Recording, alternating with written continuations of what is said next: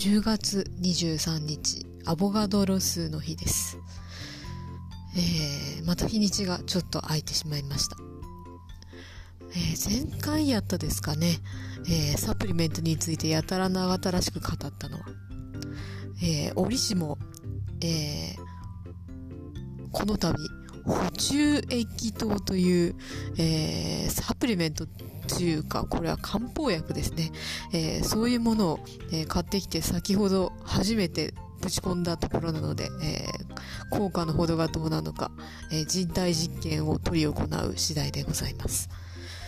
えその前回の話で、えこういう、えサプリメントとかそういうものは必ずしも効果が見えにくいのではないかという、ことを話しましたけれども、えー、たまたまあるブログを読んだところですね、えー、こんなことが書いてあって、えー、まあ、まさにこの漢方薬とかサプリメントっていうのは飲んでいる最中はあまり効果がわ、えー、からない見えにくいものなんだそうなんですけど